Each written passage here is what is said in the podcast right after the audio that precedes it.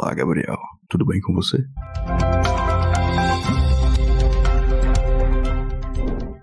Hoje nós vamos conversar com uma pessoa que, inclusive, conhece muito sobre dados.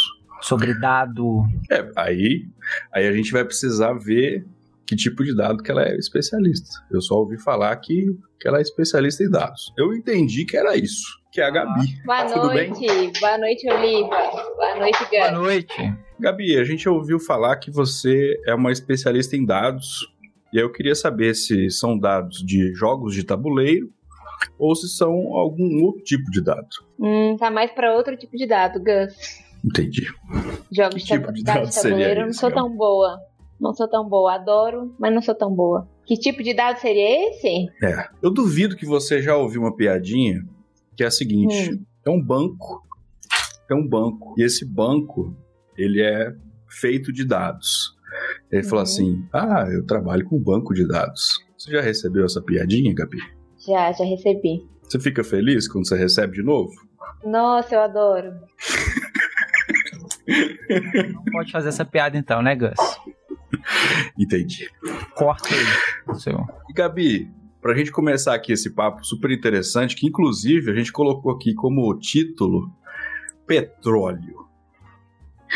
Que eu, eu ouvi muito falar sobre isso, de que dados é o novo petróleo, é o petróleo do século XXI. Uhum, Mas verdade. de onde que vem essa ideia? Por que, que o pessoal fala isso? O que, que tem a ver? Legal. É uma frase de 2006, né? Mas continua super atual. Eu acho que a comparação de dados com petróleo, ela vem de dois lugares. Vem da riqueza do dado, então hoje com a capacidade computacional e com o tanto que é barato extrair, coletar, analisar dados, dados têm se tornado, já se tornou e é cada vez mais é, fonte de receita, de vantagem competitiva para as empresas. Então, assim como o petróleo foi e é para várias empresas, para vários países, fonte de riqueza e de receita, hoje dados são para construção de vantagem competitiva. Mas todo mundo fala dessa frase, né? Ah, dados é o novo petróleo. Mas todo mundo esquece que essa frase tem um complemento, que é mais ou menos assim. Assim como o petróleo só serve se for refinado, senão não serve para nada. E as pessoas normalmente excluem essa parte. Então, assim como o petróleo, se os dados não forem bem refinados, eles não servem para nada. Então, também tem esse paralelo aí com o petróleo, que é super importante e às vezes a gente esquece. Então quer dizer o seguinte, se eu entendi bem, a gente existem dados que são informações, sei lá, coisas espalhadas aí. E com aumento de redes sociais e com o uso mesmo de internet como um todo, de todo mundo, né? Tudo é conectado com a internet, tudo gera informação. Aí esses dados ficam ficam por aí. E a gente precisa aí entra a área que estuda esses dados para extrair a riqueza por trás, que no caso ali eu vou fazendo uma analogia com o petróleo. É isso então, né? Exato, é isso aí. Eles ficam por aí, eles são gerados o tempo todo, a gente gera dados o tempo todo. E aí existe a área, que é a área de dados, que usa e transforma esses dados, seja para tomada de decisão, seja para construir os modelos ali, usando inteligência artificial, que é famosa. E aí, assim, existe. Eu, eu já vi isso em algum lugar, tá, tá foi, Gabi? Aí você me ajuda. Existe dado, o dado em si, existe a informação, existe Uhum. o conhecimento. é, o que que vem. O que que uma coisa liga na outra, assim, até a gente chegar no, em alguma coisa útil, assim, de reunir essas informações, esses dados, e, Uhum. e a gente ter algum tipo de aprendizado e melhorar alguma coisa. Uhum. É, o dado, o dado é ele sozinho, né? O, a informação, é, já ia falar que o dado é a informação, já não comecei bem, né? O dado é aquele número que tá ali do tipo, ah, aqui tem três pessoas, a informação solta, sem sentido, sem significado nenhum. A informação é quando aquilo está associado a um contexto, a regras de negócio. Então, tem três pessoas aqui nessa call agora, no Tribecast. E o conhecimento é o que eu faço com essa informação que eu tenho. Então, é como que eu uso esse dado, essa informação, para uma tomada de decisão. Que é aí que a gente começa a gerar valor, né? Só o dado ou só a informação, muitas vezes, não serve para nada. O que serve é o conhecimento que a gente extrai a partir daquele dado que a gente tem. Entendi. Então, se eu não gosto de Gabriel, Isso é um dado. O que é eu um faço com esse dado, aí isso gera uma informação. E aí essa informação pode gerar um conhecimento. Isso. E aí o que, que esse conhecimento gera de valor é o que é o, o petróleo. É isso? É o Chan. É, é isso aí. É o tchan. Você É o entendeu, Oliva? É o Tchan. Tem muitas refinarias por aí, Gabi, Para trabalhar com o novo petróleo? Pra trabalhar com o novo. Como é que é? Tipo, o, o dado tá aí. Ah, sabe um negócio que outro dia eu fui na na drogaria. E aí eles perguntam, né? Ah, você quer colocar seu CPF aqui porque você tá fazendo uma compra. Já, já te Uhum. perguntou? Me perguntam. Normalmente eu, eu respondo. Você, você responde com a pergunta de volta? Não, eu ganho desconto. Ah, mas isso é Miguel Oliva. Tem que responder de volta pra quê? Pra que você Então. quer o meu dado? Pois é, mas olha só, aí vou lá na, na drogaria, compro um, uma- um, um remédio. Aí Uhum. coloco o, o meu CPF lá. Existe algo, é, sei lá, tem alguma coisa por trás ali? Porque eu já ouvi falar que Hum. quanto mais informação, principalmente de consumo, existe alguma coisa que fica o Big Brother do consumo. As Uhum. más línguas dizem. O Big Brother do consumo. Aí, ah, então, todo mês o Oliva vai na drogaria comprar um Rexona. E ali cria-se um. Aí talvez Sebo de cordeiro. o sebo de cordeiro, exatamente. Aí cria-se ali um modelo para que as empresas cada vez mais sejam assertivas para me endereçar como um público delas. Uhum. Elas vão entendendo o que, que você consome, o que, que você compra, com qual frequência. Quando o Oliva vai comprar o sebo de cordeiro, o que mais que ele compra? E se eu oferecer o Rexona com desconto? Isso vai fazer diferença na frequência que ele vem, na quantidade que ele compra? Isso aí é, É sobre isso. o petróleo, não é? Isso, entendendo os padrões de comportamento. E aí, se você dá o CPF, fica mais fácil, porque tudo que a gente que está aqui refinando o petróleo precisa é de uma chave para conectar, para saber. Vamos supor que você vai, né? Aqui em BH tem Araújo. Você vai na Araújo de um bairro X, depois você vai na Araújo do bairro Y. Como que vai saber que é o mesmo Oliva? É só dar o CPF. E aí a gente vai entendendo quem que é essa pessoa em diferentes momentos, em diferentes lojas. Quando a gente tem um ID, a gente consegue vincular a jornada toda da pessoa. E aí por aí, refinando o petróleo. E aí com isso eu vou entendendo como que eu faço essa pessoa comprar mais. Pois é. É por isso que todo dia antes de eu comprar Rexona, eu recebo um e-mail falando assim, ó, tá na promoção. Pega lá. Tá explicado, então. Eu, eu, eu, Provavelmente. eu falei drogaria, mas eu pensei na hora, na Araújo também, eu não sabia se eu falava o nome ou não. Mas quem é de Belo Horizonte sabe. Uma cada esquina. Gabi, então, então quer dizer que quando eu penso assim, falar azeitona, estou com vontade de comer azeitona. E aí, no outro dia no meu celular aparecem 138 propagandas de um vidro de azeitona. Você é a culpada por isso? Não, eu não. Eu, Gabriela Migliorini, não. Eu não. Mas alguém é. Olha, eu sou dessa corrente que acredita que o celular escuta, mas não tá comprovado, né, Gus? Nós não podemos, não dá pra afirmar. Mas Fica aí, fica no aí. ar. Fica no ar. Eu acho que vale o teste. Qualquer dia fala que você tá com vontade de comer outra coisa. O É Oliva um gosta de teste. queijo. Fala, fala bastante vezes isso, Gabi, pra ajudar ele, que ele gosta bastante de comer queijo. Entendeu? Pra ir bastante coisa de queijo pra ele. Tá bom? Tá bom, vou falar bastante. Deixa comigo. Gabi, uma, uma curiosidade aqui, né? Você, trabalha na área de dados. Você fala assim, ó, quando alguém te pergunta assim, o que, que você faz, Gabi? Como é, como é que você explica pra pessoa o, o seu trabalho? É uma, uma curiosidade que eu tenho.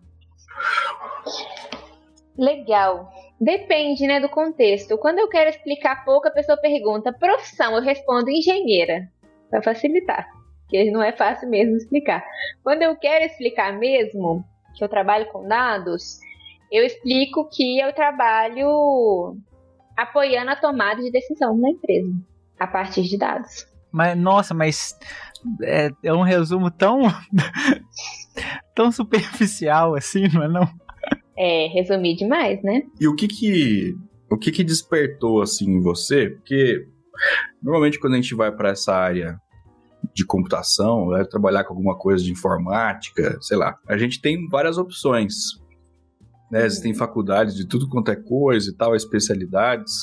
O que que, que que te fez escolher a área de dados especificamente? Falou assim, isso, eu quero mexer com dados. Como é que foi o, esse processo para você, Gabi? Então, Gus, na verdade, eu gosto muito de falar que não fui eu que escolhi dados, foi dados que me escolheu. Porque eu não tinha convicção de que eu queria trabalhar com dados, né? Eu fiz engenharia de produção, e aí lá na engenharia de produção a gente tem uma área específica. Gente, olha a minha cachorra querendo aparecer no Thrivecast. Qual eu é vou o ter que dela? confiscar essa garrafa. Agnes, fala, Agnes, solta a garrafa. Agnes. Eu tenho Solta certeza. Que, que é. Põe o fone na, na cachorrinha pra ela ouvir. Eu tenho certeza que foi em homenagem a- ao meu malvado favorito. Foi, foi sim. Ela queria muito aparecer, acho que o sonho dela tá realizado. É, já ainda me fez levantar da, da cadeira. É, então, como eu estava dizendo, né, eu engenharia de produção. E aí tem uma área lá da engenharia de produção que tem uma interface com computação, computação chama pesquisa operacional, que estuda modelos de otimização, muitas vezes logísticos, por exemplo, como que eu vou entregar o meu produto em várias casas mais rápido ou num caminho mais curto. E aí eu fui é, fazer um intercâmbio para estudar computação e me especializar nessa área. E aí no intercâmbio, estudando computação, fazendo as matérias de pesquisa operacional, comecei a fazer matérias de dados, bancos de dados, ciência de dados, inteligência artificial. E aí eu comecei a gostar mais da área, resolvi direcionar o resto da minha, da minha pesquisa, meu mestrado para dados. E aí foi aí que eu resolvi trabalhar na área. Então, dados me encontrou, porque eu fui para produção, fui mexer com processos produtivos, encontrei a pesquisa operacional e de lá descobri os dados. E aí fez bastante sentido para mim trabalhar com isso. Mas, ô Gabi, se tem uma pessoa que está nos escutando agora, dessas milhões que estão a- atualmente, neste momento, ela vira e fala assim: legal esse negócio de dados, vou fazer. E aí?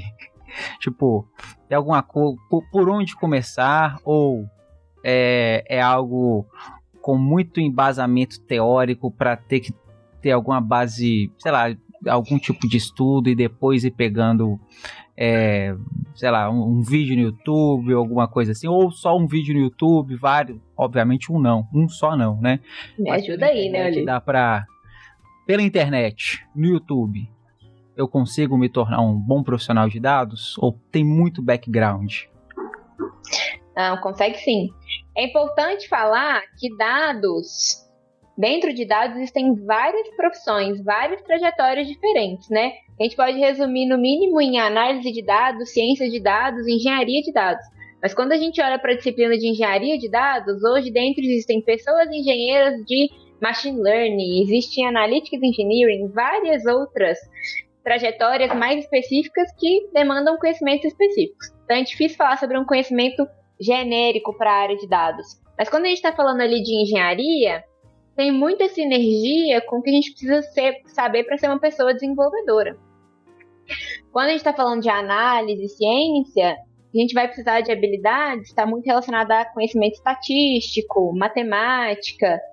Tem muito conteúdo disponível hoje na internet para a gente conseguir aprender e ter nossa primeira oportunidade de trabalho em dados. Então eu diria que sim, com esforço e uma boa curadoria, dá para aprender pela internet tem que ter uma boa base de raciocínio lógico, principalmente quando a gente está falando ali das, das carreiras de análise de ciência. Gabi, você falou sobre a, engen a engenharia de dados, análise de dados, é, não sei o que de dados, tem um, ciência de dados, tem um monte de nome.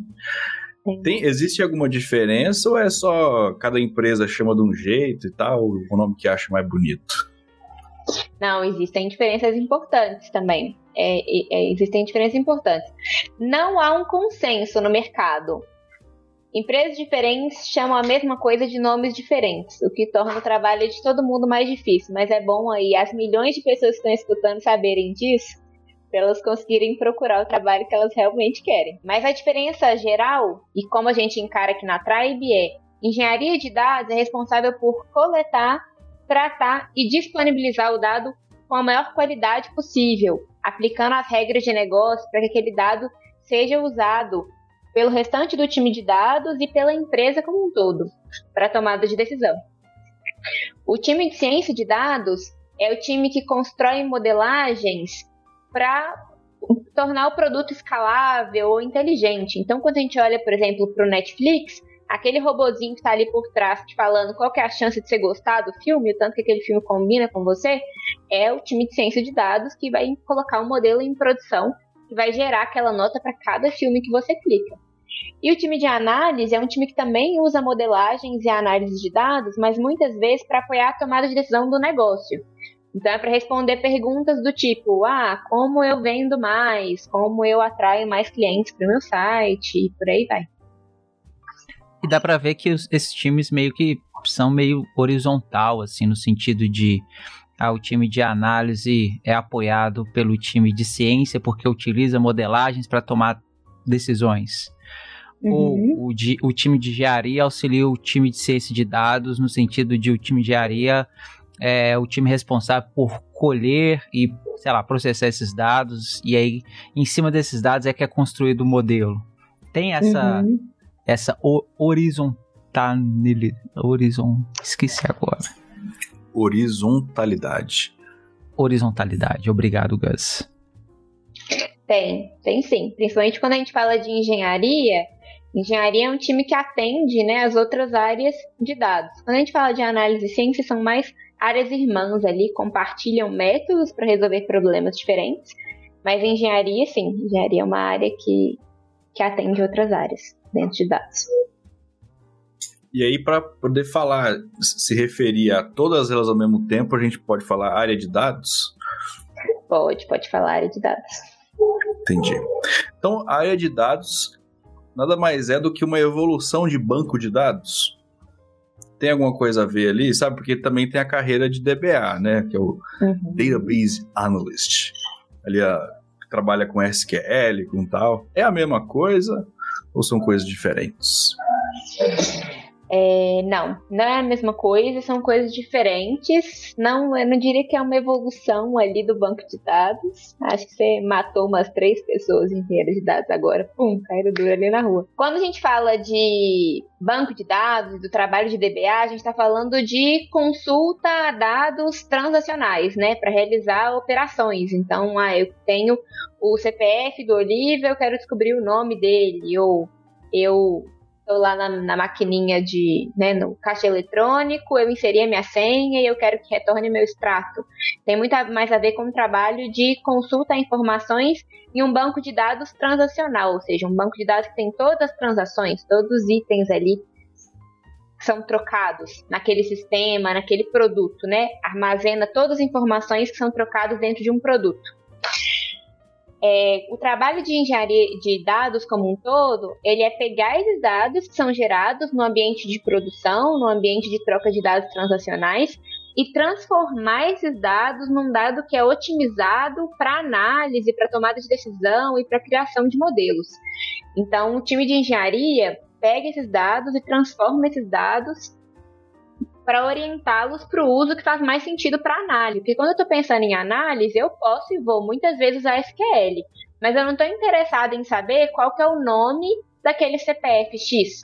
Eu estou interessado em saber quantas pessoas compraram na farmácia naquele dia. Então, por mais que eu use a mesma linguagem, eu estou interessado em um retorno diferente. muitas vezes de um dado agregado e que o indivíduo ou a transação específica não me interessa, ou me interessa muito pouco. Então é interessante que uma pessoa que trabalha com dados também tenha conhecimento com, em banco de dados, trabalhar, fazer query, coisa do tipo assim. E aí, e aí depois que recebe esses dados, aí vocês utilizam outros sistemas para fazer essa análise é, e trabalhar com esses dados, ou é tudo numa coisa só? Já dá para fazer direto nas tabelas e tal? A gente tem outros sistemas. O que é muito comum hoje acontecer é a gente coletar esses dados dos bancos de dados dos produtos e jogá-los no que a gente chama de data lake, que é um grande repositório com algumas possíveis camadas ali de nível de tratamento e estruturação do dado.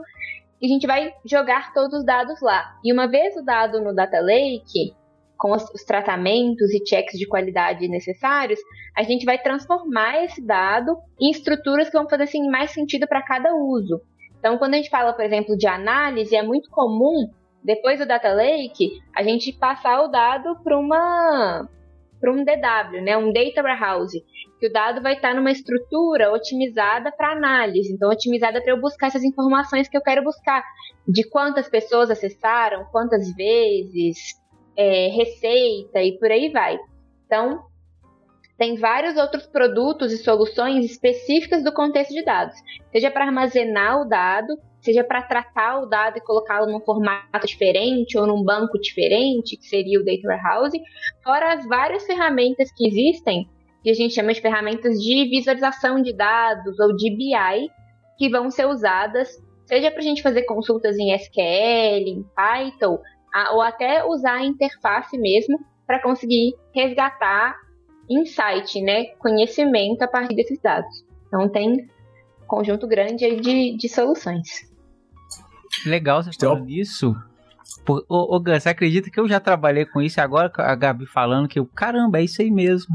Só que o que, que acontece? Eu utilizava o Microsoft Access para fazer essas modelagens. Você já, você já, já ouviu falar nesse? Nossa, eu ri, é, é muito bom.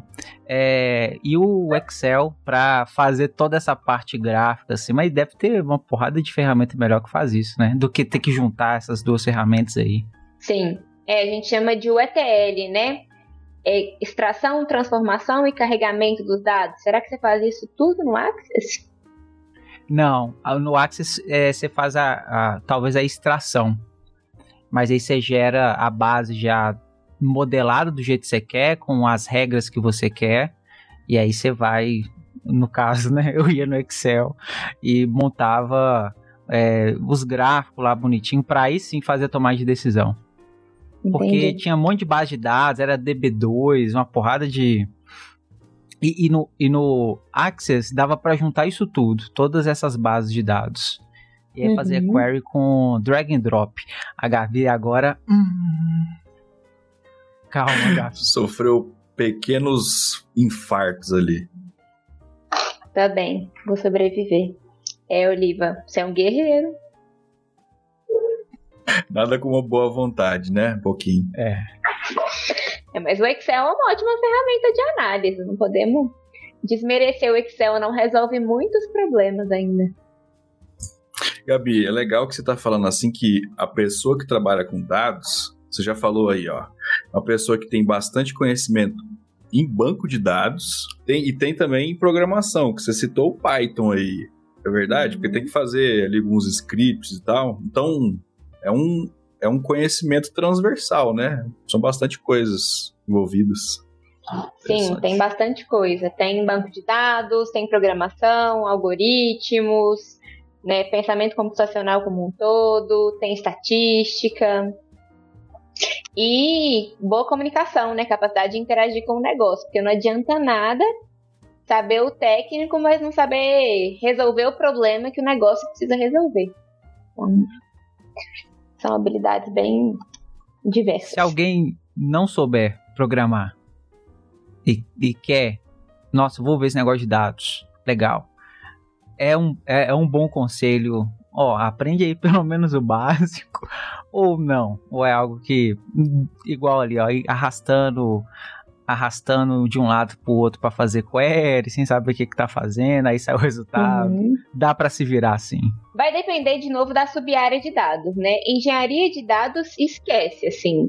É muito mais próximo de desenvolvimento, tem que saber codar. Uhum. É, ciência de dados e análise também muitas vezes. Se você quiser começar em dados ou tiver interesse em seguir numa carreira de BI, que é mais focada em visualização da informação, aí você pode até começar sem saber programar, mas eu super recomendo SQL. SQL ainda é uma, se não a, a linguagem mais usada para o contexto de dados como um todo. Então eu recomendo aprender SQL. É uma boa forma de começar. Sabe falar SQL em inglês, Olivo? Sei. Fala aí pra gente. Eu acho que eu sei. Bom, eu vejo todo mundo falando SQL. Tá certo, Gabi? é porque a Gabi é o... que vai, vai falar se tá certo ou não. É, é, porque eu não sei se é o jeito carinhoso que a galera chama, ou, ou tá certo, tipo um apelido, sabe? Não. É, você conhece SQL, entendeu? Tá certo. É, tá certo ou não? Aí, viu? Tá certo. Obrigado. A pronúncia é o Tchan. Achei bom. É, tem um Tchan. Achei, achei que teve um Tchan, de fato. Gabi, tem aqui uma, uma pergunta do Jones, eu achei bem interessante. Fala o seguinte: tinham mais mulheres na sua turma de mestrado? Você citou aqui que, que você fez mestrado, a gente vai falar um pouquinho mais sobre isso. Inclusive, ouvi falar que foi em France. Como que tá a questão de gênero ainda no clube, ou ainda Clube do Bolinha. Questão de participação de, de mulheres nessa área também. Boa pergunta, Jones. Obrigada pela pergunta. No meu mestrado, era até equilibrado, talvez ali um 40% mulheres, 60% homens. Falando do mercado hoje, de novo, né? Vai, vou, vou virar piada. Tudo vou falar. Depende da sub-área de dados. Algumas são mais diversas em termos de gênero, outras ainda menos. Dentro de tecnologia, dados é uma das áreas que tem mais mulheres, principalmente quando a gente fala de análise e ciência de dados. Ainda não é equilibrado, está longe de ser, mas a gente tem uma presença maior de mulheres no, no mercado, se inserindo ou já no mercado. Quando a gente fala de engenharia de dados, aí já é mais desequilibrado e tem muito mais homens do que mulheres. E por que, que você acha assim que que tem uma procura um pouco maior de mulheres para essa, essa área? Você tem um, um, palpite assim, baseado em dados ou, ou, não? Não, meu palpite não vai ser tão baseado em dados. É, acho que tem a ver com as áreas de graduação base mais importantes para cada uma dessas sub-áreas. Então, quando a gente fala de engenharia, a base é da programação. Então, ciência da computação, análise de desenvolvimento de sistemas, que são cursos predominantemente masculinos. Quando a gente vai para análise e ciência, tem um grupo mais diverso ali de experiências anteriores de graduação que as pessoas fazem antes de transitar para dados. Estatística, administração, engenharias, normalmente é o grupo de pessoas que migra para dados. Então, nesses, nesses cursos já tem uma presença maior de mulheres. Legal, você falou também aí sobre estatística. Ó, mas eu, eu, tô, eu tô gostando desse negócio aqui, porque a pessoa que trabalha com dados, ela, ela é uma pessoa que tem conhecimento em várias, várias áreas diferentes. E aí entra a estatística. Então a pessoa também uhum. tem que uhum. gostar um pouquinho de matemática e tal. E, e por que, Gabi? Assim, o que que, o que que usa de fato de estatística, de matemática no dia a dia de uma pessoa que trabalha com dados? É, estatística formas. e matemática é bem importante. Quando a gente fala de modelagem, né, modelos estatísticos, modelo de aprendizado de máquina, basicamente fórmulas, cálculos que a gente vai usar para predizer alguma coisa, para inferir um comportamento. Obviamente que hoje a gente vai fazer isso usando muitas bibliotecas, né? Tem, por exemplo, o Scikit, uma biblioteca do Python, que já vai ter os modelos para a gente usar de forma muito mais alto nível, digamos assim. Mas é muito importante você entender como que aquele algoritmo está funcionando por trás, como que ele está otimizando. É, e aí daí vem a necessidade do conhecimento estatístico e matemático, quando a gente está falando de modelagem. Quando a gente está falando, por exemplo, de um passo super importante que faz parte de né, predominante do dia a dia de uma pessoa que analisa dados ou que é uma pessoa cientista de dados é a tal da análise exploratória. Então, eu pegar e olhar para a cara dos dados, ver o que, eles estão me falando, tirar as minhas primeiras conclusões. E para fazer isso, é muito importante eu entender como que eu olho a distribuição do dado, como que esse dado, né, usar medidas de agregação e para entender como que esse dado, como que é a cara dele mesmo, como que eu posso resumir o, os dados. É, se o comportamento está fazendo sentido ou não. Então é muito importante dominar é, estatística e matemática. Isso sem falar dos experimentos.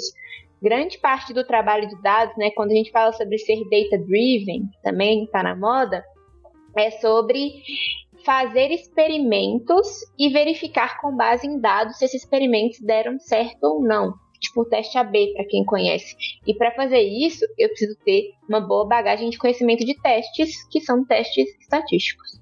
Ó, oh, então, só para ver se eu entendi. Ó, então eu vou tentar fazer um modelo no Gus de um jeito e no Oliva de outro. E saber analisar isso através desse modelo, que, que a propósito, o, o modelo, assim, por si só é só uma. É como se fosse uma função. Entra uma coisa e tem que sair outra predizendo alguma outra coisa, ou não? Tô falando bobagem aqui. Mais ou Fala não, Gabi. É porque, sabe por que, que é legal? É porque tem muitas pessoas, milhões de pessoas nos ouvindo e nos assistindo, então é, é importante explicar para todo mundo. E para mim também. Boa. Vamos, vamos começar pelo teste AB, porque o Olivia explicou muita coisa, gente, nessas frases. Teste AB, vamos explicar o que é um teste AB. Pode ser, por exemplo, não precisa ser um modelo aplicado, né? Pode ser ah, eu tô aqui no meu site, eu quero testar se vou atrair mais pessoas para o site, mais visitas, se o botão estiver em cima ou embaixo. Então, o meu grupo A são pessoas que vão experimentar o botão em cima, no início da tela. Meu grupo B vai experimentar o botão embaixo da tela. E aí eu vou comparar, de acordo com uma métrica de sucesso, qual que foi a diferença entre cada um desses experimentos. Então, qual que foi a diferença de resultado da minha métrica, que pode ser número de visitas, no grupo A e no grupo B. E aí eu preciso entender se essa diferença é estatisticamente relevante. E para descobrir esse tal do estatisticamente relevante, eu preciso fazer alguns testes que vão variar dependendo da métrica, da distribuição dos dados e por aí vai. E pode ser que seja assim, aplicar um modelo, né, e entender, por exemplo, qual modelo performa melhor para o resultado que eu quero atingir, modelo A ou modelo B. Mas o modelo Oliva, o modelo não é assim entra X, sai Y, né? Isso aí é. Se fosse um algoritmo determinístico, não precisava de um modelo.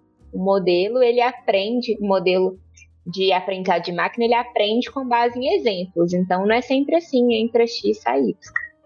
Tá? Então, então vamos deixar as coisas nítidas. Então, AB, ficou nítido, Gus, pra você? É, eu, tô, eu tô fazendo a parte chata aqui, pra, mas o Gus mandou mensagem aqui pedindo pra fazer essas. Você não entendeu, Gus? Deu pra entender o teste AB? Deu, Gabi. Ah, que bom. Agora, agora, mas foi só a primeira parte. Agora vamos pro modelo. Modelo de dados. O que que é? O que que é um modelo? Um modelo. Quando você fala assim, ah, eu vou aplicar um modelo para que, que consegue fazer alguma coisa. O que que é isso? Beleza.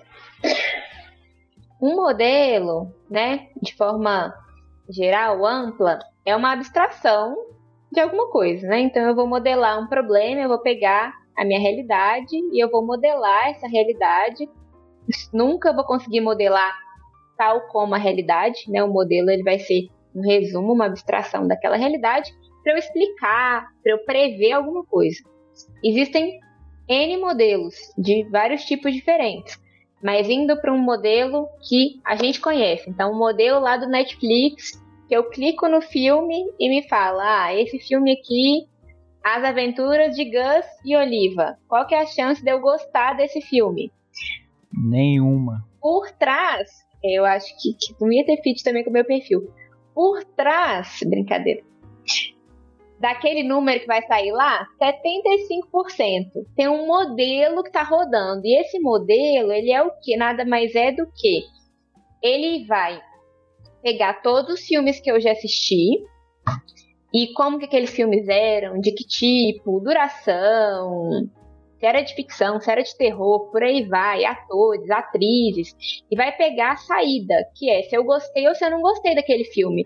Eu vi até o final, eu dei like, e aí o meu modelo, ele é um conjunto de equações, de sistemas que vai aprender com base nesse comportamento. Então ele vai falar, ah, para esse caso aqui ela gostou, para aquele caso ali ela não gostou. E aí quando surgir um novo caso que eu não tenho a resposta, o meu modelo ele vai ter capacidade de falar, para esse novo caso aqui, a chance dela gostar é de x%. Gabi, mas, mas como é que funciona esse negócio de aprender? Assim, porque é fácil falar, né? Falar assim, ah, o meu algoritmo ele, ele aprende. O meu sistema ele vai melhorando sozinho. Muito fácil falar isso. Como é que funciona esse negócio, Camille? Eu já ouvi falar muito esse negócio. Aprendizado de máquina. Uhum. Como assim? Como é, como é que uma máquina pode aprender? Como é que um algoritmo pode aprender alguma coisa? Como é que funciona isso? Eu não acredito. Como não? Você não vai nos filmes que o Netflix te recomenda, Gus? Não. Vai e gosta, que eu sei. E você, Oliva? Eu, eu vou não só no Netflix. Eu uso a Amazon. Ah, então é por isso. Hum. Mas é, será que a Amazon tem? Deve ter.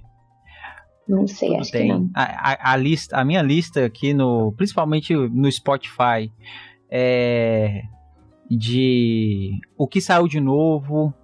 É, tem, tem uns negócios muito loucos, que é o, que, que saiu de novo que eu gosto, ou as coisas antigas que eu escutava muito, é, mas eu não escuto mais e me dão a oportunidade de escutar novamente. Uhum sei lá, por gênero, né? Ah, mais de, mais de uma coisa, mais de outra. É muito bizarro isso. Posso concluir, então, baseado em relatos, dados e fatos, que Oliva acredita, então, na aprendizagem de máquina. De, de... Ele usa o Axis, Gabi. Verdade, eu tinha esquecido disso. É, aprende com base em exemplos, aprende com base em dados passados. Você entrega pro modelo né, para o algoritmo aprender, ele vai aprender com base em vários exemplos. Então vamos para o exemplo mais clássico. Eu quero identificar se essa foto aqui é um gato ou um cachorro. Eu vou dar milhares de fotos de gatos e cachorros vou falar: essa é um gato, essa é um cachorro, essa é um gato, essa é um cachorro. E aí, meu sistema ele vai usar coisas, elementos daquela imagem que eu não consigo tangibilizar para conseguir fazer essa diferenciação. E aí, quando surgir uma nova imagem, vai ser capaz de fazer essa diferenciação, óbvio que com uma acurácia e com um erro relacionado, né? Porque sempre tem um erro embutido. Que é diferente da gente fazer um algoritmo que seria, ah, vai ser um cachorro se tiver as orelhas caídas, vai ser um gato se tiver as orelhas em pé.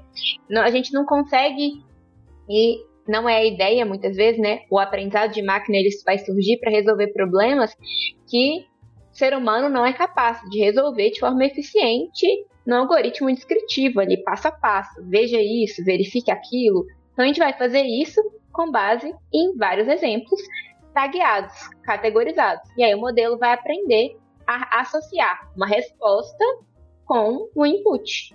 E aí quando esse input vier sem resposta, ele vai conseguir adivinhar a resposta. E o mais, o mais legal disso é que hoje em dia, eu, eu, não sei se são bons ou não, mas tem uma porrada de biblioteca que nos ajuda a construir esses modelos. Uhum. Eu já utilizei uma, inclusive, só que aí você tem que dar fotos, tipo assim, ó, eu quero fazer um modelo que identifica copo. Aí você tem que ir lá e falar assim, ó, isso aqui é um copo, só que você tem que vir com uma outra foto e falar assim, ó, isso aqui não é um copo. E quanto uhum. mais exemplos você der para aquele modelo, ele vai ficando mais inteligente, digamos assim. Mas agora, ser mais eficiente, ser mais pesado, porque quanto mais foto colocava lá, mais pesado ele ficava. Aí uhum. eu já não uhum. sei qual é, tipo, o algoritmo por trás, assim. Tem muitos tipos de algoritmo para esse tipo de coisa? Tem muitos tipos. É? Muitos é, tipos. Ok. Eu não sei qual que era. Devia ter na documentação. Mas de fato, tem várias soluções prontas que a gente pode usar ou é, usar modelos já pré-treinados, que a gente chama, né? Que deve ser o caso, para adaptar problemas diferentes de forma bem alto nível, com uma interface bastante amigável. Só tem que tomar cuidado, se não entender o que está acontecendo por trás. Ah, não vai entender, Gabi. Pode ter certeza. E, e, você, você citou um negócio aí muito interessante, que é o seguinte: uma empresa orientada a dados, que é o famoso uhum. data driven. A gente tem ouvido falar muito sobre isso, né? É, sempre que a gente pesquisa, tal, aparece alguma coisa e começou a, a pipocar bastante isso na internet, né? Uma empresa que é orientada a dados.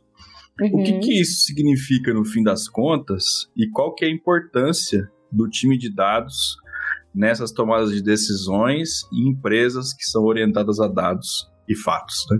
Uma empresa que é orientada a dados, de forma geral, é uma empresa que toma as decisões, ou grande parte delas, com base em dados e informação e não em apenas em percepção, em achismo ou na opinião de uma pessoa. É muito importante falar que nem sempre, porque não é porque a empresa é orientada a dados que não dá para fazer nada, né? Se não tiver um dado para tomar uma decisão. Muitas vezes a gente não vai ter, ou muitas vezes o dado precisa ser combinado com uma percepção qualitativa ou com a experiência de uma pessoa especialista. Então os dados eles não são a fonte absoluta da verdade. Mas é sobre isso, é sobre usar os dados para empoderar, potencializar e tornar essa tomada de decisão o mais consciente e informada possível. É, e como que o time de dados pode ajudar nisso? Uma empresa que é verdadeiramente data-driven, orientada a dados, isso não tem que estar contido no time de dados, tem que estar espalhado pela empresa toda. Então, todas as pessoas elas precisam, devem recorrer aos dados e, de preferência, saber como usar os dados de forma autônoma para guiar essa tomada de decisão orientada a dados. O que o time de dados pode fazer é, e o papel de, desse time costuma ser importante, primeiro para disponibilizar dados e ferramentas para o time poder tomar a decisão de forma autônoma, e segundo, para apoiar, tanto na evolução né, do conhecimento desse time que está buscando tomar decisões de forma autônoma, como para apoiar em tomadas de decisão mais complexas. Então, no fim, é uma área importantíssima, e aí, você está falando, é uma espécie de cultura da empresa, né? Então, a empresa tem que ter essa cultura de não, não ficar no achismo.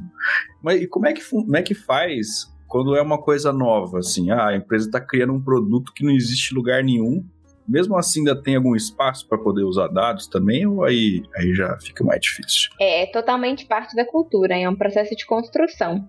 Se for algo totalmente novo, dá para buscar paralelos, não dá para buscar dados externos de outros contextos ou de outras empresas que estavam resolvendo um problema parecido ou que produziram uma solução parecida. Também dá para fazer pesquisas quantitativas, com maior volume de pessoas, e aí usar essas pesquisas, analisar os dados de resultado dessas pesquisas para validar aquele modelo de negócio. Também é muito importante, né, fazer um MVP, colocar na rua o mais rápido possível aquela solução nova e aí sim poder coletar dados para entender se a gente está indo ou não para o caminho certo. Legal. E, e, você falou também que você fez mestrado, né? Uhum. Como, como que funciona isso assim, Gabi? A pessoa ela tem essas duas possibilidades na área de dados, ela pode tanto ir para a acadêmica quanto trabalhar numa empresa e, e, conta um pouquinho pra gente também como é que foi essa, essa sua jornada, como é que você foi parar no mestrado na França, olha só. A única coisa que você falar em francês é Paris Saint-Germain. Nem o Igas, são oui. Croácia. Oui. Croácia é bom. É... Nossa, mas você fez muitas perguntas. Vamos lá. É sobre duas carreiras, né? Acadêmica versus no mercado de trabalho empresarial, digamos assim. Não necessariamente é um caminho ou outro. É muito comum, principalmente quando a gente está falando de, de, uma carreira de ciência de dados, a pessoa é, emendar né, da graduação para o mestrado ou buscar o mestrado como forma de aprofundar nessas técnicas que são necessárias para entender o por trás do funcionamento dos algoritmos e da modelagem depois ir para o mercado de trabalho. Não necessariamente tem que escolher um caminho ou outro. Várias pessoas, inclusive, conciliam e trabalham com ciência de dados enquanto estão fazendo mestrado ou doutorado.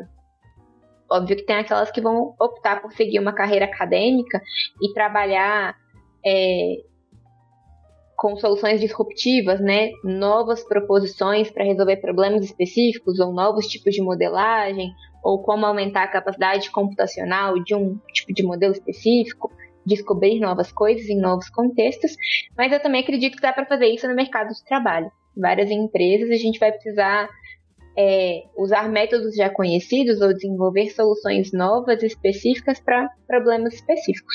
Então dá para fazer, tem, tem para todo mundo, tem dos dois gostos.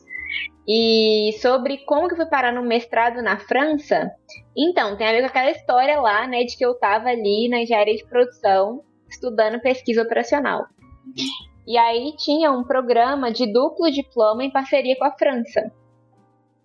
Nunca tinha pensado em ir para a França, é, inclusive não falava uma palavra de francês, nem Paris Saint-Germain eu falava, então tava pior que a cega. É, mas aí surgiu essa oportunidade, eu gostava bastante de pesquisa operacional, entendi que era um caminho que eu queria aprofundar e seguir, e era uma oportunidade para estudar computação e depois fazer um mestrado. E eu achava massa essa ideia de estudar computação, porque lá na engenharia de produção a gente tem a possibilidade de transformar processos, tá no dia a dia da empresa, mas eu sempre acreditei na força da tecnologia para tornar essas mudanças mais perenes e duradouras. Então eu tinha muita curiosidade, muita vontade de estudar computação. E aí me inscrevi para o programa de duplo diploma, passei. Na época, falaram para as pessoas participantes três meses antes que a gente tinha que aprender a falar francês. Então eu tive que aprender a falar o I, Paris Saint-Germain e mais um bocado de coisa em três meses. Mas foi super legal, porque me apaixonei pela língua, adoro francês. Então, um dia que vocês quiserem bater papo, vocês que estão aí mandando bem no francês, me chamem que eu adoro. É, e aí fui lá, fui para lá para França para estudar computação e depois para fazer o mestrado e foi foi ótimo, foi uma super experiência. Uma pergunta muito séria aqui também, Gabi, é ratatouille. Hum. Já comeu? Já, já comi. É, é bom? Eu, eu sempre tive vontade. É, essa era a pergunta séria. Já comi, é bom, mas assim, tem um glamour, né? Por causa do filme, talvez. Tal, hum, tal. Parece um negócio assim, chiquérrimo. Mas na verdade é um tanto de legume, normalmente abobrinha, tomate, beterraba. Você eu faço aqui, ué. Cortado em rodelas e assado com um molhinho de tomate. É meio. Ficou hypado o nome, mas é isso. É um guisado de legumes à francesa. É isso. Gabi, e você, depois que você comeu o ratatouille, você saiu a francesa do restaurante? Não, não saí. Na verdade, eu não, não, não comi ratatouille em nenhum restaurante, gente. Imagina. Eu podia experimentar umas outras coisas mais inovadoras. Eu gosto muito de cozinhar. Então eu descobri antes que o ratatouille era esse negócio mais assim caseiro. E aí eu preferi fazer escolhas mais ousadas nos restaurantes. Agora é o seguinte. Você falou que ó, o pessoal tem, tem que gostar bastante de estatística, uhum. banco de dados, tomada de decisões, uma opção de coisas aqui bem interessantes. Uhum. Então você quer dizer para mim, para Gabriel e para todas as pessoas que estão aqui assistindo neste momento, Bilhar. de que dados não mentem. É isso? Nunca jamais. Ah, é meio forte essa afirmação. Os dados podem mentir, sim. Ué. Em algumas situações, podem mentir. Mas aí podem como é que faz? Uai, vamos pensar. Quando que os dados podem mentir? Lembra, né, lá do petróleo? Se não refina, dá ruim. Se a gente não trata o dado direito, se a gente não considera as regras do negócio, se a gente não considera o contexto, a gente pode tirar uma conclusão super errada e assumir uma mentira em cima do dado. Ou então tem o viés, por exemplo, que é uma outra forma de contar uma mentira, uma meia-verdade, igual o caso do Olivia, ele falou, né? Eu quero treinar um modelo para identificar copo, mas eu tenho que dar para o modelo várias coisas além do copo e falar que não são copo. Se eu der só controle remoto pro modelo e falar que é copo, ele vai ver um copo e vai falar que não é copo. E aí? Você vai falar que ele tá mentindo ou que ele não tá mentindo? Tem que ter uma inteligência ali por trás, uma análise também, né? Pra, pra identificar. Você falou de petróleo. Tem, tem mercado paralelo de dados? Será? Porque assim, a gente sempre os exemplos que a gente deu aqui de dados foi sempre uma empresa coletando para tomar decisão. Uhum. Agora deve ter, sei lá, empresas coletando dados para para que outras pessoas comprem e tome decisão e, enfim, utilize o dado é, da forma que quiserem. Tem, tem, tem muito disso? Se fala disso na comunidade? Nos meetups de dados? Se fala disso.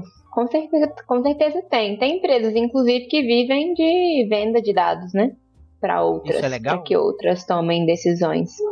Depende da forma como é feito, né? Tá aí a LGPD para garantir direitos das pessoas titulares dos dados. Então, garantindo que a pessoa tem deu consentimento para o uso específico daquele dado. E aí, o consentimento normalmente a gente dá quando a gente concorda com um monte de coisa sem ler então pode ser que você dê o consentimento sem saber, é, ou quando você tem uma razão justificável para tratar ou compartilhar aquele dado, aí sim, aí é legal. Mas eu não sou a melhor pessoa para falar desse mercado paralelo, não, Olivia. Eu tô na lei.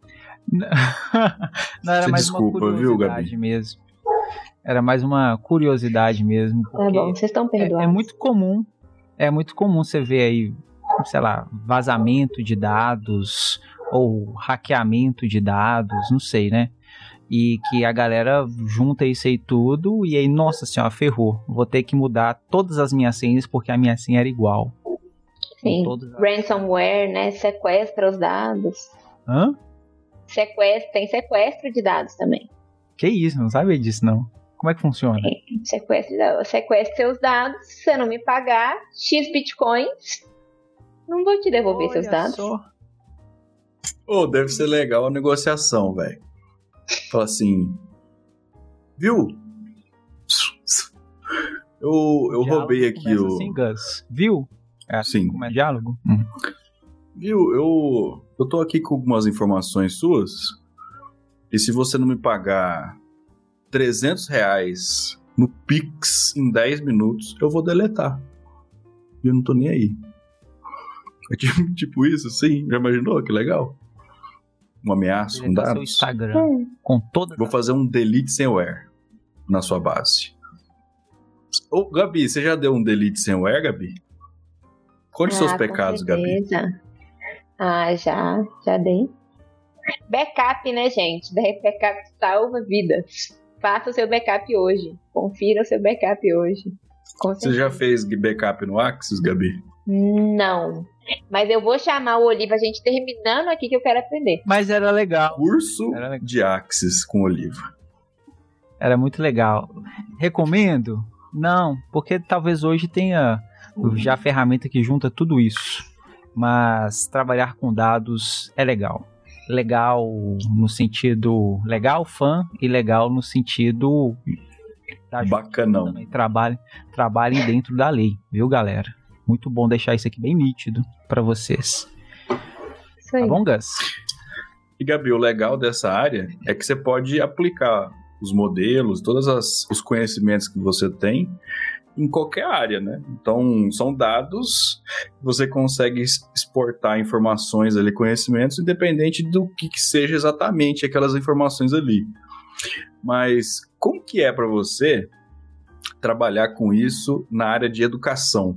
Trabalhar com dados educacionais, assim, tem algum algum tchan a mais? É verdade, dá para aplicar em vários contextos diferentes. Eu adoro trabalhar com dados educacionais.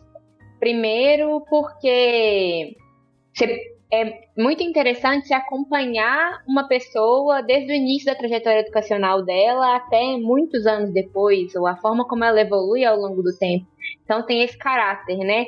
Longitudinal e de você acompanhar a evolução com o tempo e entender o que naquela trajetória, quais comportamentos, quais escolhas, quais habilidades que foram alterando o que aconteceu depois com aquela pessoa. Então tem esse caráter de, de análise temporal que, e de evolução da pessoa, que eu gosto bastante.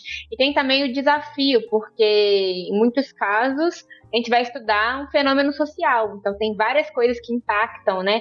Tem a origem daquela pessoa, tem o contexto de onde ela veio, o contexto no qual ela está inserida. Aprendizagem. O que, é aprendizagem? O que, que significa saber SQL? Como mensurar que você sabe SQL? Então tem toda uma complexidade relacionada na mensuração e na previsão de várias coisas por ser um fenômeno social e complexo. Então isso também me atrai bastante. Gosto de trabalhar com esses dados. E é a primeira vez que você está trabalhando com, com educação ou você já teve experiências anteriores em outras empresas? Não, já tive. Grande parte da minha trajetória foi trabalhando com dados educacionais. No início da minha trajetória, eu trabalhei no App, Prova, é, que era uma startup que tinha um produto de preparação para o Enem e para outros é, para outras grandes provas. E lá a gente tinha né, dados dentro do contexto educacional para trabalhar. E eu também trabalhei numa consultoria que fazia projetos para o setor público. E lá eu também fiz projetos para secretarias de educação. E foram duas outras oportunidades para trabalhar com dados educacionais. Legal. E, e assim, você falou para mim de que dá para mentir um dá, dá para dar uma enganada um pouquinho com dados também, não necessariamente dados são eles mentem, em outras uhum. palavras, uhum. certo? Então tá bom. Mas dá para prever o futuro, Gabi? Porque imagina só. Eu já ouvi falar que existe método, um modelo preditivo, e assim, até eu acho que é um, um clássico assim de. Ah, a, a, o algoritmo descobriu primeiro que uma mulher que ela está grávida e aí começar a mandar coisinhas de bebê para ela. E aí ela nem sabe. E aí como é que faz? Então é possível prever o futuro através de dados? Você viveu isso, Gus? Não. É possível. É possível prever o futuro com base em dados. Com base em dados passados, com base em dados de comportamento, analisando uma tendência de uma série histórica. É possível sim prever o futuro. Que é a probabilidade, né, Gabi? É, é possível prever, por exemplo, qual que é a próxima vez que o Oliva vai comprar um Rexona com base nas últimas compras. É, é possível prever qual que é a chance de eu gostar de um filme que eu não vi com base nos filmes que eu já assisti. É possível prever quantos jogos de tabuleiro também. Mas esse eu não consigo nem fazer um paralelo porque eu não sei o que, está rolando na Liberadores. Você é a pessoa que domina completamente a área de dados aqui na Tribe. O que que, o que, que uma rede de dados faz? O que, que você é responsável? Como é que é o seu dia a dia de trabalho? Você faz muitas previsões? Menos do que eu gostaria. Eu analiso previsões feitas pelas pessoas do time. Já é um bom caminho. Meu dia a dia, é, minha responsabilidade, minhas responsabilidades principais são definir e garantir a execução da estratégia do time. Então, para onde a gente vai, quais produtos a gente precisa construir para garantir que a Tribe se torne uma empresa cada vez mais orientada a dados, que as pessoas possam tomar decisões de forma autônoma, quais dados a gente precisa coletar para ter as vantagens competitivas que a gente quer no tempo, e pessoas, contratar pessoas, fazer gestão de pessoas, garantir que elas estão felizes, desempenhando o trabalho delas, evoluindo na carreira. E aí, quando dá, faz uma previsãozinha ali, outra aqui do futuro. E como é que tá o mercado para dados, Gabi? Tem, tem muita vaga? Como é que é? Tem muita vaga, tá extremamente aquecido. Extremamente aquecido. Pessoas da área de dados estão sendo disputadas aí a tapas. Tá bem aquecido mesmo. E tem alguma tecnologia assim no hype? É, tipo, sei lá, igual desenvolvimento. Ah, JavaScript, Java, Ruby, Swift, Kotlin. Axis. É, eu achei que ele ia falar Axis. Eu achei que ele ia dar esse exemplo. Oliva, talvez não tecnologia em si, mas tem algumas coisas específicas que estão na moda, assim, tá na, tá na moda data mesh, que é um conceito de organização federada de dados entre áreas de negócio. Está bastante na moda falar de governança de dados, catálogo de dados e estruturar essa área dentro das empresas. Tem crescido cada vez mais o uso de Databricks, uma ferramenta que a gente usa para ter uma, uma camada de abstração em cima ali do provisionamento, acessar dados de data lake, experimentação e deploy de modelos. Você entendeu, Gus? Alguma coisa que a Gabi falou? Eu entendi, são nomes bem bonitos, interessantes e com certeza são melhores do que Axis. Isso eu tenho certeza. Sem essa é a menor dúvida. A Gabi, assim, a gente tem. Então, vamos lá. São várias coisas. Recapitulando: estatística. A pessoa tem que gostar de estatística.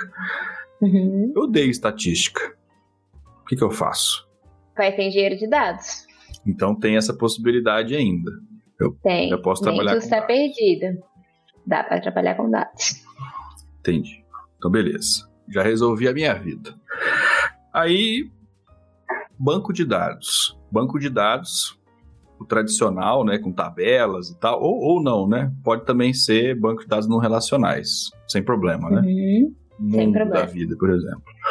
Sim. E aí a pessoa, aí ela tem que saber, independente de qual área. Ou tem uma área que ela fala assim, ah, não, não tem problema você não saber banco de dados, não. Hum, não, tem que saber. Tem que saber. Especificamente para engenharia, né? Tô aqui no meu algori- algoritmo. Se estatística não, banco de dados tem que rolar, senão é o fim. E, e trabalhar bastante com modelos, conhecer modelos para poder aplicar esses dados, Uhum. certo? Legal. Então, então existe um pouco de, de salvação ainda. Né? Tirando a estatística e a matemática, que com certeza é bastante violenta, dá pra gente trabalhar então um pouquinho. Cada- Tem, tem para vários gostos, certo? Tem, tem para vários gostos. Tá, E se Estão surgindo gostar cada vez tudo? mais áreas especializadas, específicas para um ponto específico ali dentro da jornada do dado. Se ela Se a gostar de pessoa tudo, gostar de tudo, aí ela vira rede de dados. Não, mas tem que conhecer de tudo. É né? Onde que eu tava, gente? Até perdi. Ah, se ela gosta de tudo. Vai, vai experimentando um pouco de cada coisa. Até Porque- entender o que, que gosta mais ou no que quer se especializar. Conhecimento transversal é super relevante para a área de dados. Principalmente dependendo do contexto que você trabalha. Se tá numa empresa pequena, todo mundo faz um pouco de tudo. eu posso então estar na área de desenvolvimento, focado ali em desenvolvimento e migrar para a área de dados também? Existe essa possibilidade? Você vê com bons olhos isso também? Vejo, inclusive, várias pessoas do time de dados da Tribe são formadas em desenvolvimento. Trabalhavam com desenvolvimento. Porque daí a parte lógica talvez seja um pouco mais aguçada, né? Raciocínio. É, e já tem a habilidade de programar, né? Entende algoritmos, a parte ali de ciência da computação é bem relevante. De, de algoritmo, estrutura de dados, você fala? Isso, estrutura de dados. Olha só. Você teve essa disciplina na, faculdade, o livro? Tive a EDS, Algoritmos e Estruturas de Dados. Adorava essa disciplina, de verdade. Podia ter ido para dados. Olha só, Isso é muito diferente, né? E ser muito diferente. Gabi, você falou que a área de dados ajuda bastante a tomada de decisão, o que é uma Uhum. coisa importantíssima aí para as empresas. Como que é no dia a dia você receber demandas das pessoas do time ou, ou da empresa como um todo? Falar assim, ei Gabi, tem como você gerar para mim um relatório com 339 informações? Aí você fala, como, é que faz? Pra quando? Ah, pra amanhã. É assim que funciona? Como é, como é que funciona esse, esse pedido de informação? Eu falo assim, calma. O meu modelo, ele demora um pouquinho, não é, não é assim. Eu, eu imagino que, que cheguem uma quantidade significativa de pedidos para a área de dados. Ou estou errado? Chega bastante, você está certíssimo. A gente, inclusive, fala que dados não é pastelaria, né? Não é, ah, me vê três dashboards de queijo, dois de carne. Não é assim que funciona. É... A Gabi fala assim, ô, oh, dá uma seguradinha aí. Primeira coisa que a gente tem que fazer é trabalhar, né? Qualquer empresa, trabalhar para que as pessoas sejam cada vez mais autônomas. Para quando a Olivia vier me falar, ah, eu queria um dashboard que canta, dança, interpreta, você devolve e fala, Olivia, faça você mesmo, quer que eu vou te ajudar? Então, é super importante a gente criar essa capacidade no time. E aí, tirando isso, para aquilo que o time não tem capacidade de fazer, ou que faz sentido o time de dados puxar, entender bem qual é o problema a ser resolvido e priorizar. Sempre vai ter que priorizar, nunca vai dar para fazer tudo. Gus, você precisa de um treinamento para não precisar mais, cara. E como que funciona isso? Não, isso daí eu passo. Como é que funcionam esses treinamentos, Gabi? É uma, é uma coisa que acontece individualmente? Existem, sei lá, faz, faz turma? Isso é, isso é comum, assim, para as empresas que trabalham com dados, que são orientadas a dados, assim, de, de dissipar, disseminar, né, essa, essa cultura de não só pedir, mas também aprender a fazer? Isso acontece, assim, de maneira geral? Com certeza. Qualquer empresa que quer ter sucesso na disseminação dessa cultura precisa ensinar. Tem um case famoso que é o Airbnb, que tem uma universidade de dados interna, que é para garantir que as pessoas vão de fato aprender e saber usar os dados da melhor forma. Então passa por ter treinamentos, passa por ter monitorias, sessões mais individuais, né? Porque uma coisa é você entender a técnica e onde encontrar de forma geral, mas outra coisa é para o problema específico. Então, a primeira vez que você for criar sozinho, pegar na mão, sentar do lado, fazer junto, várias iniciativas para garantir que a gente desenvolve tanto a cultura, eu falo, sempre falo, né, que tem a cultura e a literácia. A cultura é você amar dados. Falar, nossa, eu quero muito um dado para tomar minha decisão. Mas a literácia é você saber usar o dado. Porque não adianta nada você querer, mas não saber interpretar, não saber analisar da forma correta. Então as duas coisas precisam ser desenvolvidas. Para ter uma empresa que tem uma acad academia de dados, é. tem que tem que ter um nível de maturidade com relação a dados extraordinário. E para chegar nisso aí deve ser um longo caminho. Se bem que o Airbnb é, é, é, bem recente, né? Então talvez seja muito mais a parte cultural, ou não. Eu tô falando bobagem aqui. Acho que vai de cultura vai de priorização. É um esforço grande, mas é do nível de, de prioridade, de relevância que isso tem para a empresa.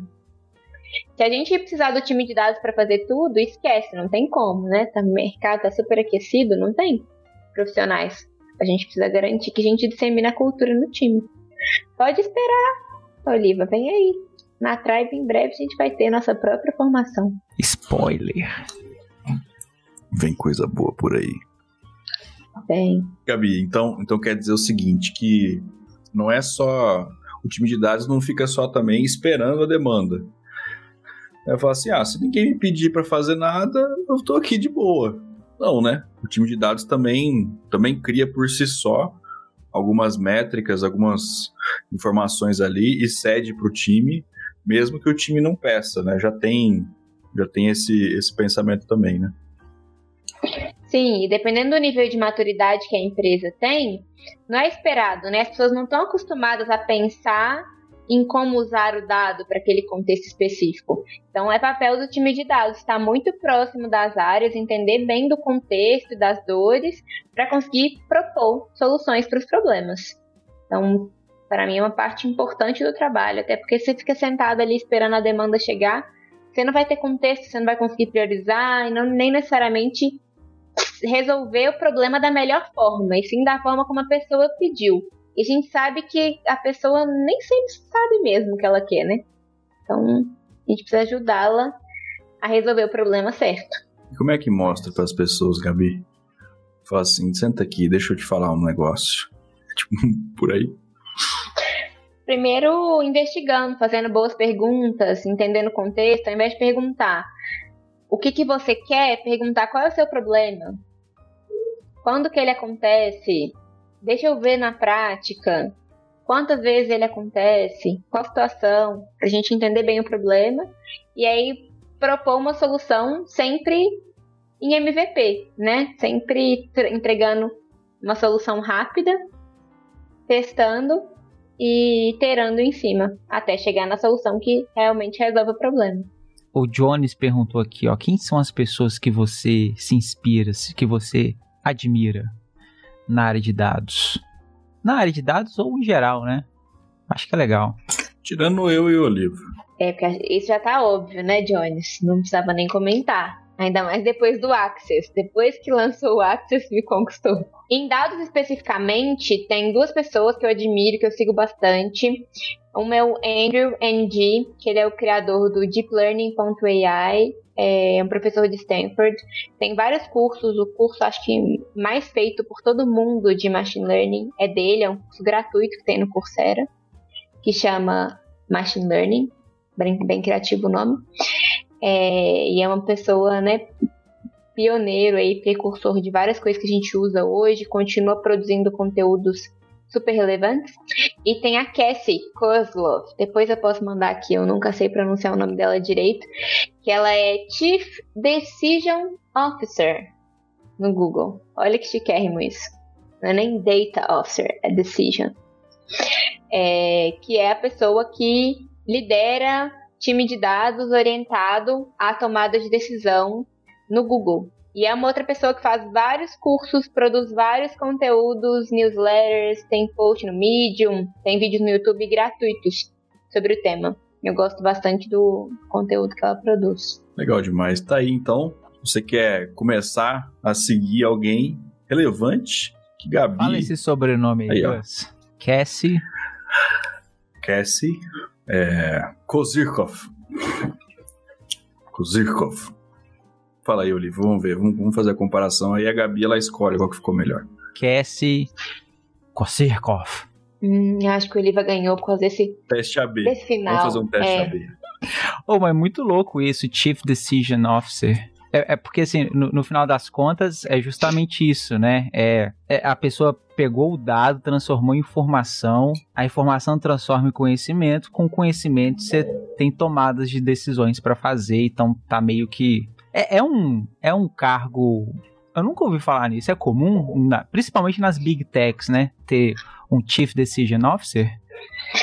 É, não é comum, né? É comum assim, Netflix, Google, a Amazon, talvez. Não é um nome comum, é mais comum ter um Chief Data Officer, mas eu gosto bastante da, da conotação que isso traz, porque tem muitas empresas que vivem o desafio de ter pessoas em dados apaixonadas pelo método, que querem fazer o melhor modelo, mais otimizado, é, mais complexo, e não é sobre isso, né? É sobre tomar melhores decisões, resolver os problemas da forma mais simples, barata eficiente possível. E isso pode passar por fazer uma equação básica, usar um algoritmo que sempre entra x e sai y, é, ou fazer uma análise simples no Excel. Então eu gosto do, da forma como isso direciona o objetivo final. Não é o dado pelo dado ou o modelo pelo modelo, é o valor que gera. É, é, tipo é a razão pela qual a empresa existe, no final das contas. E o, o e o tudo que a gente faz e para onde que a gente vai, assim, baseado em dados. Sim. Sem utilizar Access. Ou utilizando. Tanto faz. Tanto faz. Se resolver o problema. E isso é muito louco. Se resolver o problema, é isso aí. Você vai usar PHP, JavaScript, SQL, enfim, é isso aí. Sejam pessoas boas jogador bom joga em qualquer gramado. Carlos Drummond de Andrade. Muito famosa essa citação. Gabi, pra gente finalizar aqui o nosso papo, sensacional. Vou fazer aqui algumas, algumas perguntas e aí é, é rápido. É o, é o, é o bate e volta. Beleza? Tá bom. Beleza. Um dado. Nossa senhora, eu sou péssima nesse jogo. um dado. Escolas. Uma fórmula. Uma fórmula. Báscara. Um filme. Os homens que não amavam as mulheres. Não é para nós. O modelo. O modelo. Regressão logística. Uma flor. Lírio. Um personagem de meu malvado favorito. Agnes. Tá apagada ali. Uma série. Grey's Anatomy. Prefere ser orientado a dados ou jogar tudo pra cima e se basear em chute? Acho que vou ficar com dados hoje. Copo ou controle remoto? Controle remoto. Croissant, ratatouille ou pão francês? Croissant. MySQL, R ou Axis? R. Biscoito ou bolacha? Biscoito. Uma marca de farinha de trigo? Vilma. Não conheço. Pastel de queijo, carne. Desculpa. Pastel de queijo, carne ou frango? Carne. É com essas respostas que a gente encerra hoje aqui o nosso papo maravilhoso com a Gabi. Obrigado, viu, Gabi? Desculpa qualquer coisa, porque é assim mesmo, infelizmente. É, nem todo mundo usa dados e fatos como argumento. Tá bom? E qualquer coisa, desculpa Gabi. pelo Oliva. Eu que agradeço o convite. Me chamem de novo pra gente falar por que, que correlação não é causalidade. Dá um spoiler, só um. Pelo amor de Deus, agora fala, senão eu não vou nem perguntar. Não, não, Você não pode Não, jogar não. essa assim, não. não. outro dia, outro dia. Gente, tem que ficar alguma coisa pro próximo episódio. Não é assim que a gente combinou? Então, Meu Deus do céu. Galera, obrigado por você aqui que ficou até aqui junto com a gente. Mais um Tribecast. Gabi, mais uma vez, agradeço por estar aqui. Obrigado por falar com a gente. Valeu, galera. Tamo junto. Eu que agradeço. Valeu. E tchau.